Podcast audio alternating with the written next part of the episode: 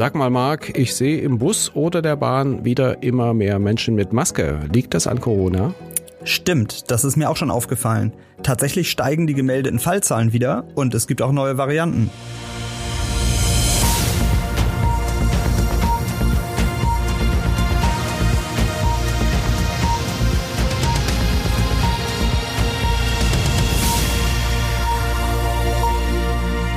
Und damit hallo und willkommen zu einer neuen Folge unseres Shortcasts Erklär's mir, ein Podcast der Berliner Morgenpost. Mein Name ist Jörg Krauthöfer. Mir gegenüber steht mein Kollege Marc Hofmann und wir schauen heute nochmal auf die aktuelle Corona-Lage in Berlin. Wie heißen denn die neuen Formen von Covid, die derzeit im Umlauf sind? Die verbreitetste Variante in Deutschland ist im Moment Eris.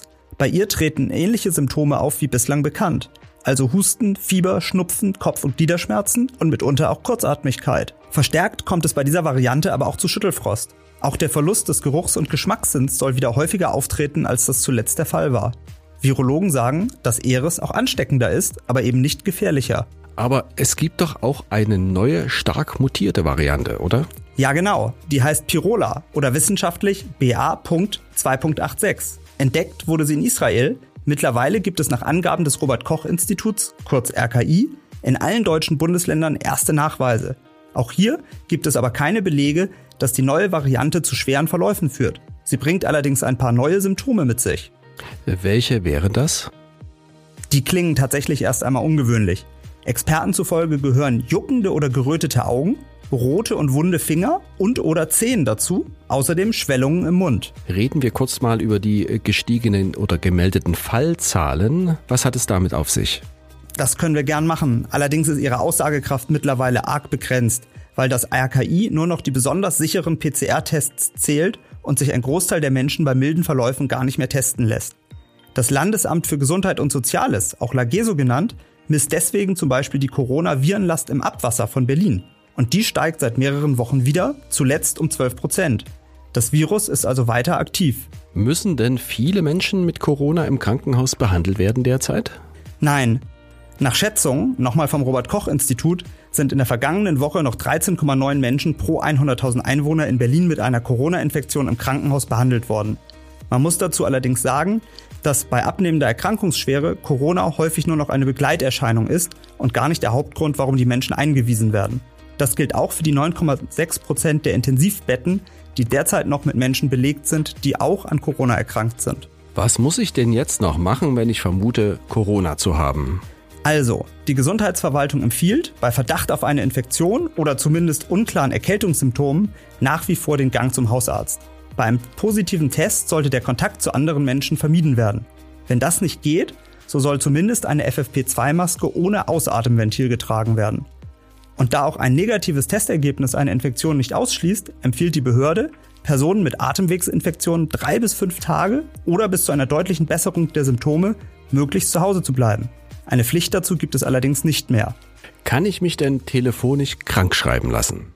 Zuletzt ging das nicht mehr. Allerdings steht die Wiedereinführung der Regelung auf der Tagesordnung des sogenannten gemeinsamen Bundesausschusses. Erwartet wird, dass das Gremium, das besteht aus Vertretern von Krankenhäusern, Kassen und Patienten, eine entsprechende Regelung jetzt schon am Donnerstag wieder beschließt. Dann muss noch das Bundesgesundheitsministerium zustimmen, was allerdings als Formalie gilt, und dann könnte die Regelung nach Expertenangaben binnen weniger Tage wieder in Kraft treten. Was muss ich denn jetzt genau wissen, äh, wenn ich einen Test beim Arzt machen lassen will? Muss ich den zum Beispiel selbst bezahlen? Ja, leider. Es gibt allerdings weiter Antigen-Schnelltests im Handel, die einen ersten Hinweis darauf geben, ob man infiziert ist. Die kosten nur ein paar Euro. Den würde ich erstmal machen. Reden wir über Zahlen. Wie viele Menschen sind in der Stadt eigentlich gegen Corona geimpft? Da greifen wir wieder auf Daten des Lageso zurück. Demnach haben 79 Prozent der Menschen in Berlin zumindest eine Spritze erhalten.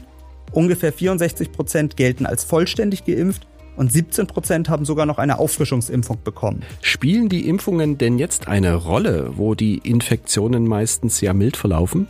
Das kommt darauf an. Die Ständige Impfkommission empfiehlt sie nach wie vor Menschen ab 18 Jahren, die nicht mindestens zwei Spritzen und eine durchgemachte Infektion hinter sich haben. Für Kinder ab sechs Monaten und Jugendliche wird die Impfung allerdings nur noch empfohlen, wenn Grunderkrankungen einen schweren Verlauf befürchten lassen. Und wie sieht das mit den Auffrischungsimpfungen mit dem neu angepassten Impfstoff aus? Den sollen im Prinzip nur noch bestimmte Personengruppen bekommen. Empfohlen werden diese Impfungen für Menschen ab 60 Jahre, Personen mit Grunderkrankungen oder solche, die als Fachpersonal in medizinischen Einrichtungen arbeiten oder mit Kontakt zu Menschen leben, deren Immunsystem zum Beispiel nach einer Transplantation unterdrückt werden muss. Wichtig dabei ist, wer schon einmal Corona hatte, soll zwölf Monate mit der Impfung warten. Muss man sich denn generell noch Sorgen machen? Aktuell wohl nicht. Wer gesund ist, sollte durch Impfungen und Infektionen eine so hohe Immunität aufgebaut haben, dass ein schwerer Verlauf unwahrscheinlich ist. Alle anderen sollten sich beim Arzt beraten lassen. Für Risikogruppen kann das Tragen einer Maske in großen Menschenansammlungen eine Vorsichtsmaßnahme sein. Und wer trotzdem das Haus verlassen muss, obwohl er infiziert ist, sollte das aus Respekt vor seinen Mitmenschen ohnehin tun. Danke für die Informationen. Das war ein neuer Shortcast. Erklär's mir, ein Podcast der Berliner Morgenpost. Ihr findet uns mit all unseren bisherigen Folgen auf den gängigen Plattformen und Portalen. Danke fürs Zuhören. Tschüss.